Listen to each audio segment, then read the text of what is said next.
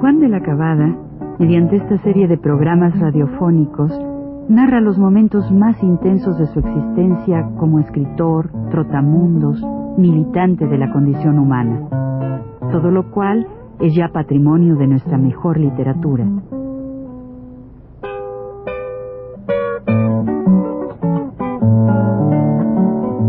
Con ustedes, Juan de la Cabada.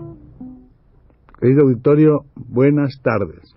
En el programa, ante, programa anterior contamos hasta la salida de los limones de la penitenciaría. Los limones, aquellos, digamos, compañeros nuestros, ¿por qué no? Compañeros, gentes ya muy viejas, maltratadas, limosneros eran en realidad, que pasaron a la penitenciaría para que los turistas no, no, no los vieran, es decir, para que ellos no afearan la ciudad. En ocasión en que había aquí un congreso de leones y rotarios y todo eso, ¿no? Entonces la desalojaban las calles principales y los encerraban en la pena hasta que terminaba el congreso, pero en aquella ocasión, como coincidió con una salida de la cuerda de las Islas Marías, se los llevaron a 19 de ellos para completar el número que exigía precisamente la persona, el militar, encargado de llevar la cuerda, el, para completar el número de 115 que debía llevar él. Bien, esto ya lo contamos, una cosa de esas terribles, pero permanecimos un poco de tiempo allí, unos días más, y por fin, como siempre ocurre, un buen día nos eh, me dijeron a mí que yo bajara, me abrieron las puertas de la, de la celda de arriba, donde estaba incomunicado, o apandado, como llaman también, y entonces me,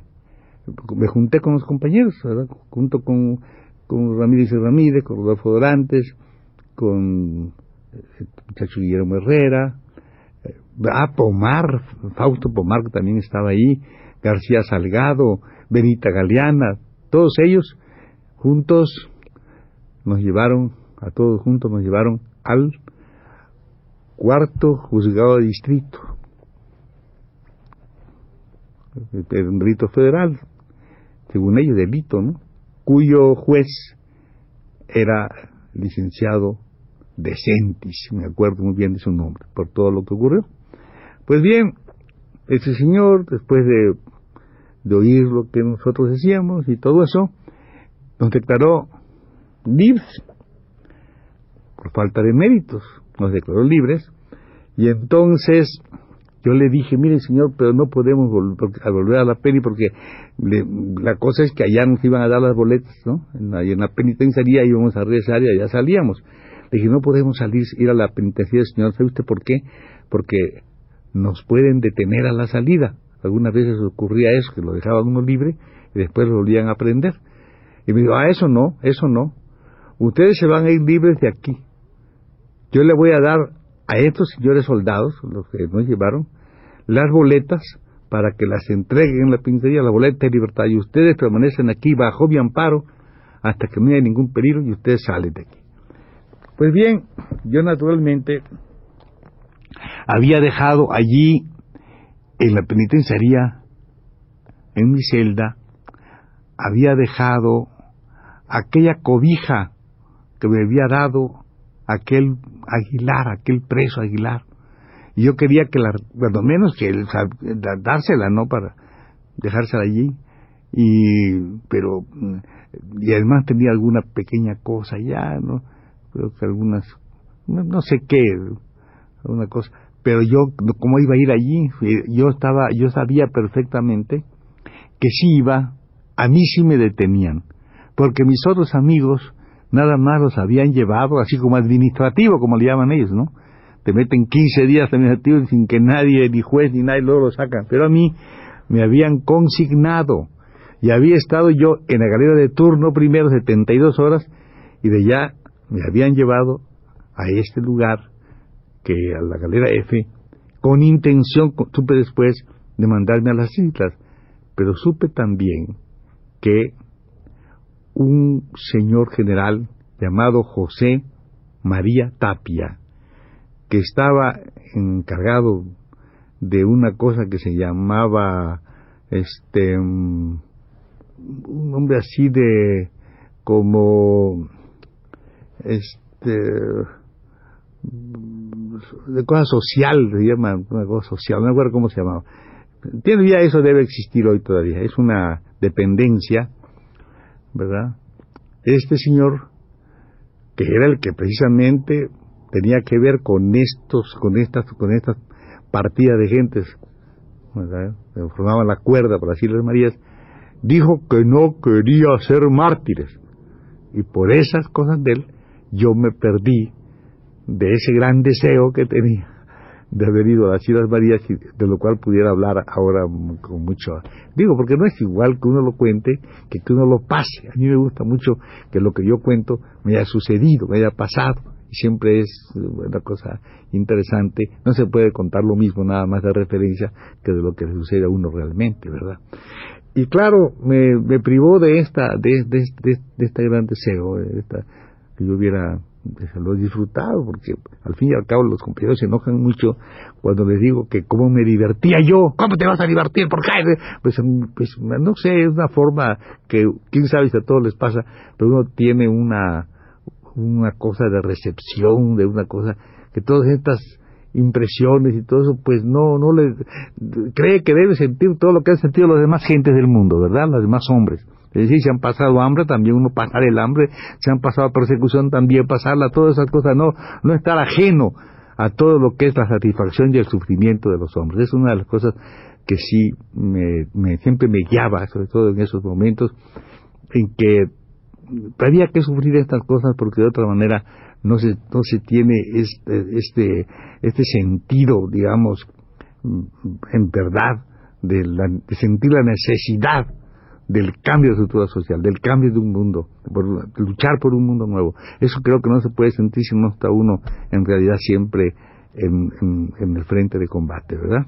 Y así era como, como resultó que me salí, pero al día siguiente nos dieron ahí libres, nos fuimos y naturalmente la prensa publicó que se había evadido un elemento de la penitenciaría y ese elemento que se había evadido pues era yo porque no regresé.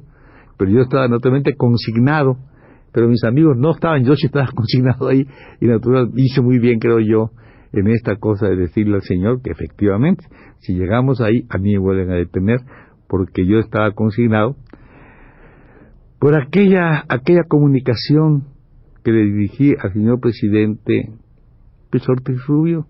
Lo hice pues porque para protestar por la por la el, ataque a nuestros a nuestros compañeros profesores en San Luis Potosí. Y de esa protesta él fue el que le puso de su puño y letra consígnese por irrespetuoso mira que yo estaba consignado por irrespetuoso pero como no regresé a la prisión pues ya apuntaron que me había salido.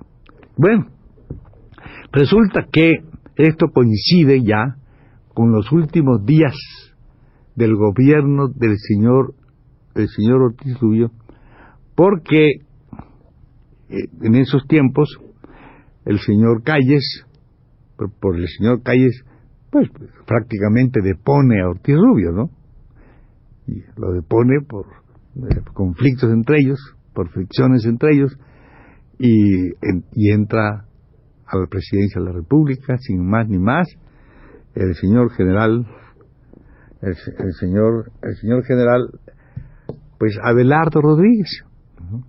Entra ahí al, al, gobierno de Abelardo Rodríguez. Y claro en esas épocas también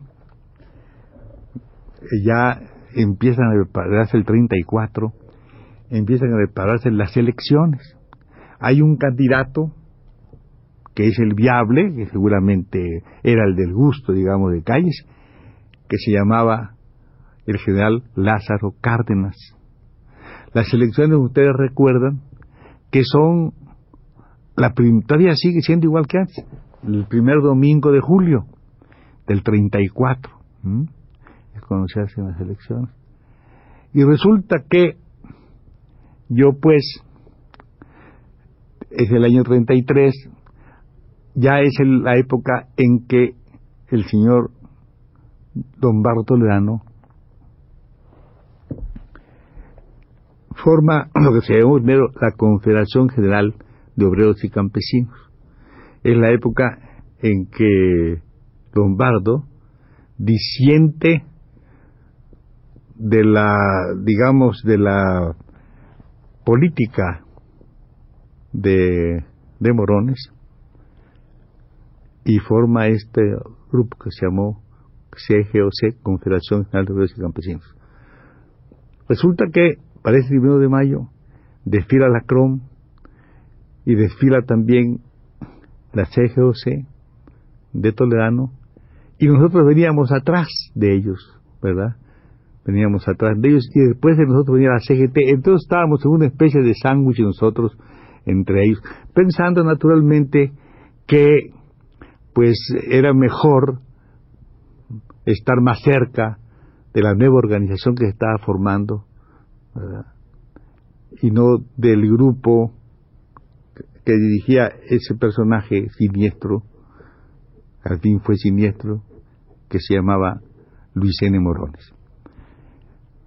Quiero contar que en esta ocasión fuimos atacados por la policía, detuvieron a varios compañeros nuestros y algunas mujeres como Consuelo Uranga, etcétera. Yo pude, este, pues, todo esto pude yo evadir la cosa de la prisión eh, eh, y, fuimos a dar, yo creí que era bueno, ir al meeting que el señor Lombardo Toledano organizó con su grupo en el cine mundial. Pero cuando llegué me encontré que había una serie de tipos que me seguían por todas partes, que eran este, lombardistas. Entonces estaba este Molina, que luego ha sido jefe o, digamos, líder del, de los cinematografistas. Y lo que ocurrió allí, en, ese, en, ese, en, esa, en esa, esa vez, allí, va a constituir algo que será la última, el último capítulo de una cosa que se llama Estancias a la Sombra. Vamos a dejar esta, este último capítulo para el próximo programa. Buenas tardes.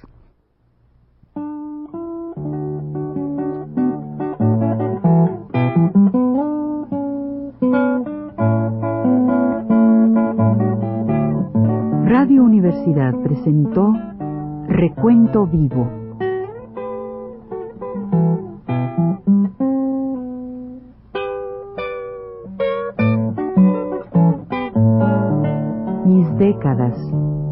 Por Juan de la Cabada.